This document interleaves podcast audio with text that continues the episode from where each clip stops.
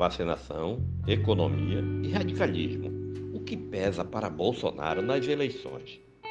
Provável candidato à reeleição ao Planalto nas eleições de outubro, Jair Bolsonaro terá que lidar com temas considerados críticos e que podem, ao longo do ano eleitoral, atingir sua popularidade, conforme a avaliação feita por aliados do presidente, ouvidos pela reportagem. Um dos assuntos que hoje provocam maior preocupação é o empenho pessoal do governante em pregar contra a vacinação infantil no combate à Covid-19 provável candidato à reeleição, Bolsonaro foi aconselhado por auxiliares tanto da ala política quanto da militar a parar com declarações críticas à imunização, especialmente em crianças de 5 a 11 anos. No entanto, depois de breve trégua no recesso de fim de ano, o presidente recarregou as baterias em 2022 e voltou não só a pregar contra a vacina, mas também retomar os ataques à Anvisa, Agência Nacional de Vigilância Sanitária.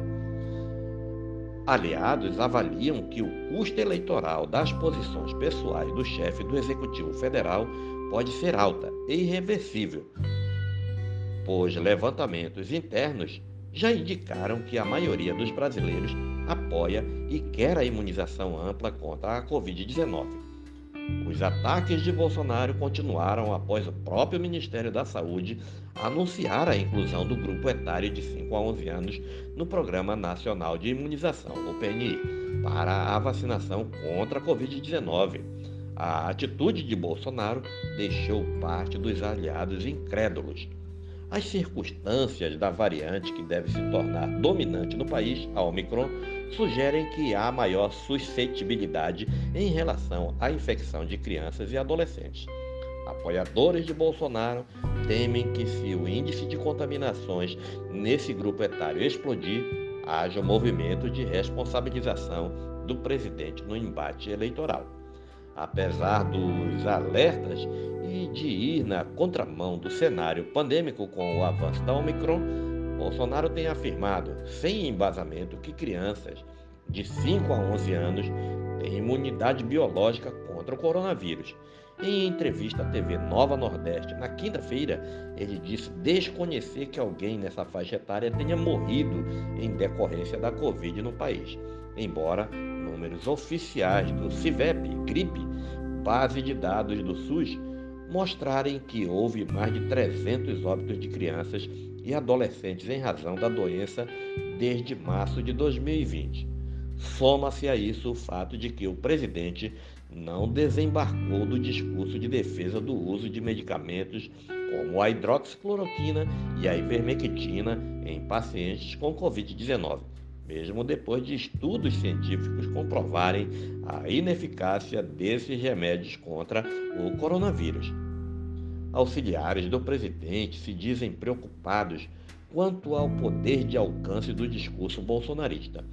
A popularidade de Bolsonaro está em baixa, de acordo com as pesquisas mais recentes. No mês passado, o levantamento do Datafolha mostrou que o presidente mantém o pior nível de avaliação desde o início do mandato. 53% dos brasileiros reprovam a forma com que administra o país. Apesar da situação, Bolsonaro continua a dialogar apenas com a bolha, isto é, a base militante, que não passa de 20% do eleitorado, avaliam interlocutores ouvidos pelo UOL.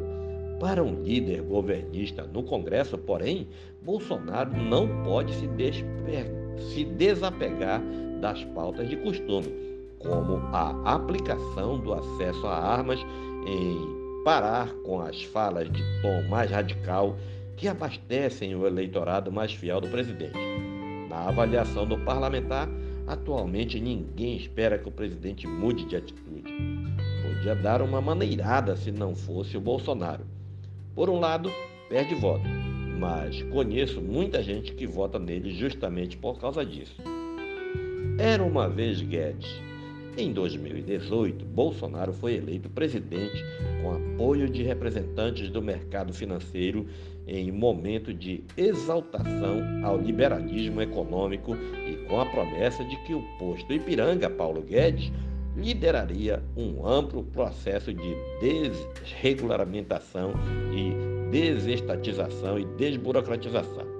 Quatro anos depois, o país vive uma alta inflacionária que impacta o poder de consumo dos brasileiros com revisões constantes da faixa de juros e, entre outras crises setoriais, uma escalada dos preços dos combustíveis e do gás de cozinha.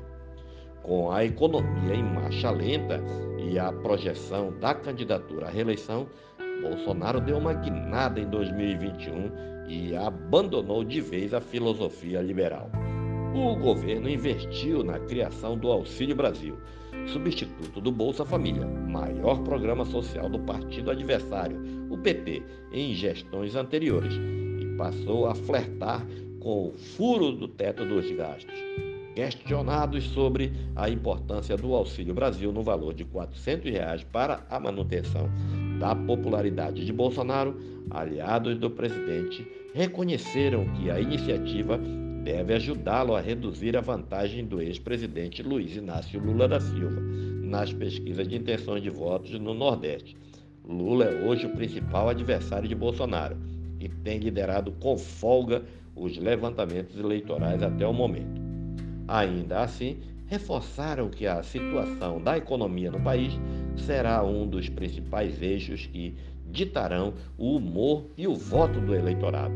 Deputados federais do PL sob reserva, chamam a atenção para a insatisfação com a alta do preço dos combustíveis, do gás de cozinha e da carne bovina. Embora considerem que fatores externos afetem o mercado brasileiro, reconhecem que a população, de maneira geral, concentra as reclamações no governo federal. Abre aspas. Se está desempregado, se o poder aquisitivo está baixo, o aluguel vencendo, a geladeira vazio, os filhos passando necessidade, ele, o eleitor, quer mudar o presidente. Fecha aspas. Considera um aliado próximo ao acrescentar que se a economia piorar, os políticos ao lado de Bolsonaro terão muita dificuldade, disse um dos políticos do novo partido do Bolsonaro. Na avaliação de outros deputados do PL, o presidente deve investir em promover obras com a consequente geração de empregos, mesmo que temporários. Esse tema já vem sendo uma das principais vitrines do governo, sobretudo com a intenção de Bolsonaro de lançar o ministro da Infraestrutura, Tarcísio de Freitas, como candidato ao governo de São Paulo. Mas para os deputados é preciso acelerar as construções e as entregas até para poderem subir nos palanques pelos estados e capitalizar suas imagens em cima das entregas. A flexibilização da política fiscal, somada ao cenário político conturbado com Bolsonaro protagonizando sucessivos ataques a instituições como o Congresso Nacional e o STF, prejudicam o clima favorável a investimentos de risco no Brasil. Ao mesmo tempo em que há necessidade de afagar o empresariado, há uma preocupação de aliados para não aparentar que Bolsonaro é um presidente que se vende ao mercado financeiro. Tudo é questão de estilo. É o que vão falar, quando vão falar, como vão falar na campanha eleitoral e como vai estar o humor do brasileiro, afirmou um senador aliado. Moro no retrovisor. Na avaliação de aliados do presidente, os cenários conturbados nas áreas sociais, econômica, política e sanitária do país tem potencial para aproximar a população ao nome da chamada terceira via. Nem Bolsonaro, nem Lula. A maior preocupação entre os apoiadores do presidente é a possibilidade da transferência de votos ao campo da direita mais moderada no primeiro turno, com destaque ao pré-candidato do Podemos, Sérgio Moro, ex-juiz federal, ex-ministro da Justiça de Bolsonaro e um dos principais personagens da Operação Lava Jato. Nesse caso, eleitores que confiaram em Bolsonaro em 2018, mas que reprovam posições pessoais do governante e ou estariam insatisfeitos com o clima de polarização, buscariam se ser reapresentados por outro nome da direita. Para políticos ouvidos pela reportagem, os próximos meses revelarão o quanto Moro vai despontar ou naufragar na corrida ao Planalto. Se o ex-juiz federal crescer demais e, ao lado do governador de São Paulo, João Dória, roubar votos antes concentrados em Bolsonaro, tal desempenho pode até mesmo favorecer uma eventual vitória de Lula no primeiro turno, embora acreditem que a possibilidade seja remota.